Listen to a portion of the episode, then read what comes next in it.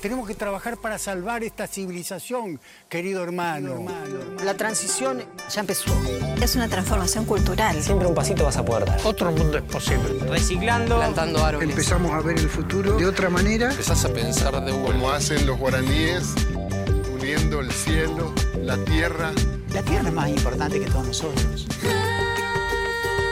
Hay que poner el amor en acción.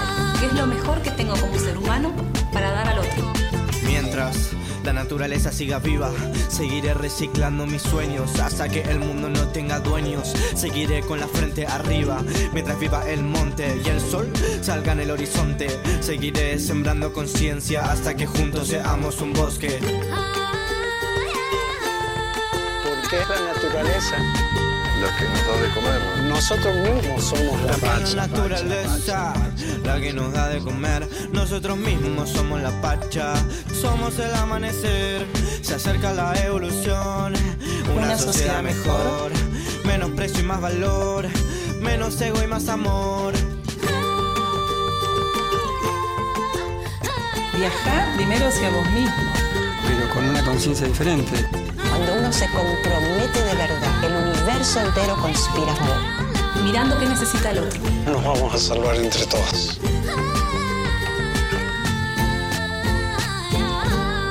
Esto es tuyo también. Conmuévase, desnaturalice, invente el final o el principio de algo, pero no transcurra como si. Peléele a la oxidación que nos mandan. No se quede tieso en el medio del todo. No se quede inmóvil perpetrando la nada. Rompa, recupere, trabe en el medio y salga jugando. Y si no, tírela al diablo, pero no se quede con esa angustia atragantada. Zigzaguee la tediosa y burocrática repetición de lo rutinario. Lea una poesía y sienta como al finalizarla, si es que se puede finalizar una poesía, un río nostálgico le recorre la sangre y la tierra. Recuerde, y mis cuyas en la memoria, sienta el dolor de tantos rostros perdidos, de tantos rastros desaparecidos, de tanto sueño frustrado. Mezcle los colores, manche y manchese la ropa de extraños abrazos, de otras palabras, de necesarios paisajes. Rompa el aislamiento, rómpalo en lo cotidiano, todos los días. No se quede con el discurso legítimamente aceptado. No se maquille de militante. Hágalo y ya. Anímese a romper de verdad el aislamiento, inclusive en su familia, inclusive en su pareja. No cambie así como así lo esencial por lo transitorio. Discuta, discuta el sentido utilitario de la vida cotidiana. Levante las persianas y levante la mirada. Dibuje la calle, cualquier calle Imagínesela como si fuera suya, es suya. No se estanque, no se repita tanto, desacomódese, no se maltrate, no maltrate. Huya y regrese las veces que, que sienta, o no regrese, o no huya, o lo que quiera mientras pueda, y además puede. Escriba una carta y desánghrese sabiendo que no va a llegar nunca, o tal vez, o quizás, conmuévase, que no lo convenzan más, que no convenzan a los suyos, grite, rompa la pesadez del silencio obligatorio, rompa el cielo indeciso, tuerza una reja más, no sea una vez en la vida y escápese. Métase en un manicomio y recupere locuras que creía perdidas, pero no se estanque, no se pudra no se resigne, no se enfríe, no se congele, no se quede inmóvil. Diga, dígalo, digámoslo y que alguien escuche, que nos escuchen. Y si de nuevo nadie escucha, entonces nosotros seremos el viento arremolinando que todo lo arrasa, y seremos la vida apareciendo, y volverán los rostros ultrajados, y seguiremos siendo, porfiadamente, ese pedacito inamovible de dignidad inquebrantable.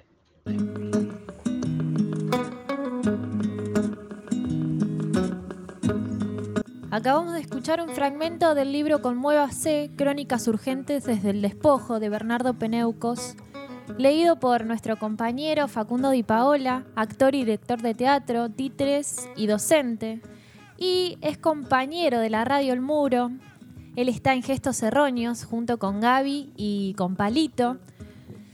Eh, Gestos Erróneos es un programa que nos invita a viajar entre relatos y poesías todos los miércoles a las 7 de la tarde, así que los invitamos a escuchar Gestos Erróneos y le agradecemos un montón la participación especial del compa Facundo. Y bueno, bienvenidos, Esa, bienvenidas a buenas. todos. ¿Cómo andan? Buenas, buenas. ¿Todo bien? Bien, se vino el otoño-invierno por aquí. Vamos. Yo diría que es, una, es el primer programa de, que venimos con lluvia y viento contemporáneo. Sí. Vale. ¿No? Bueno, eh, para lo- los nuevos oyentes, los nuevos escuchantes que están sintonizando, eh, le comentamos primero, bienvenidos eh, a La Semilla a través del Muro, un programa que invita a generar conciencia. Programa radial que se, emite, que se emite por FM El Muro 102.5 o el www.elmuroradio.com.ar. El Muro Radio es una emisora independiente y colectiva que se crea en la comunidad de Tandil, en la fábrica recuperada Ronnie Sevi. En La Semilla van a poder escuchar entrevistas y divulgación de información sobre temáticas como la agroecología, la ecología, ecofeminismo, ginecología natural, cultura y muchísimo más. Y bueno, venimos a darle contenido a la existencia hasta que juntos seamos bosques. So-. Bueno, ¿qué programón se viene hoy, eh? Cha. Hermoso. Bueno, acá estamos con, con Betty, la operadora, que nos acompaña desde el primer día. Mica, Nico, Guille, compas, ¿cómo andan? Muy bien. Y bueno, el programa de hoy, súper importante. Vamos a arrancar el primer bloque con Quique Viale, vamos a charlar un rato con él, una invitada especial. Y después vamos a estar hablando un poquito más sobre ambientalismo popular, huertas, en fin, eh, para que se queden ahí sintonizados y no se pierdan el programa de hoy.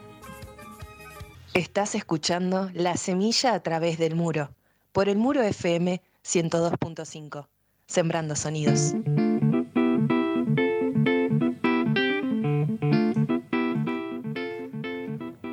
Bueno, bueno, ahora sí, después de ese temón, yo masticando manía mansalva. Vamos a presentarlo. Tremendo tema de arbolito, que la tortilla se vuelva. En realidad no, no es una creación de ellos, es de Quilapayún, pero la adaptaron excelente para los tiempos contemporáneos. Ahí tiran una poesía bárbara. Bueno, Nico, ¿qué onda esa biodinamia? Aguante el agronegocio. Ah, no entendía no nada. Eh, ojo, ojo, no hay que, no hay que tabulizarlo ese que. De ahí sale toda la comida, básicamente. Mm, Así sí, que cuidado. comida entre comillas. Sí, es comida. Por hoy llena de estómago por todos lados, pero bueno, vamos arriba, a que mejore. Así que bueno, biodinamia a pleno. Biodinamia, siembras, a meterle, llegó el otoño, empezó a bajar a través del sol, re loco eso. El sol pasó, es muy loco esto, lo que pasa en el equinoccio. El equinoccio es el día que empieza el otoño y el día también, eh, o sea, hay dos equinoccios, dos solsticios. En este caso, el sol pasa exactamente por el punto del este y exactamente se guarda después, se guarda, digo yo, ya saben cómo es, eh, por el oeste. Es justo ese punto. Estuvo subiendo, vieron que en el verano nos dio bien desde arriba y ahora empieza a bajar. Eso es como la ascendencia y la descendencia del sol. Lo mismo que pasa con la luna todos los Ajá. meses. Eso es genial. Entonces a partir de ahora empieza a haber cada vez menos luz. El 12-12. Ah, el lindor que tenés que cambiar.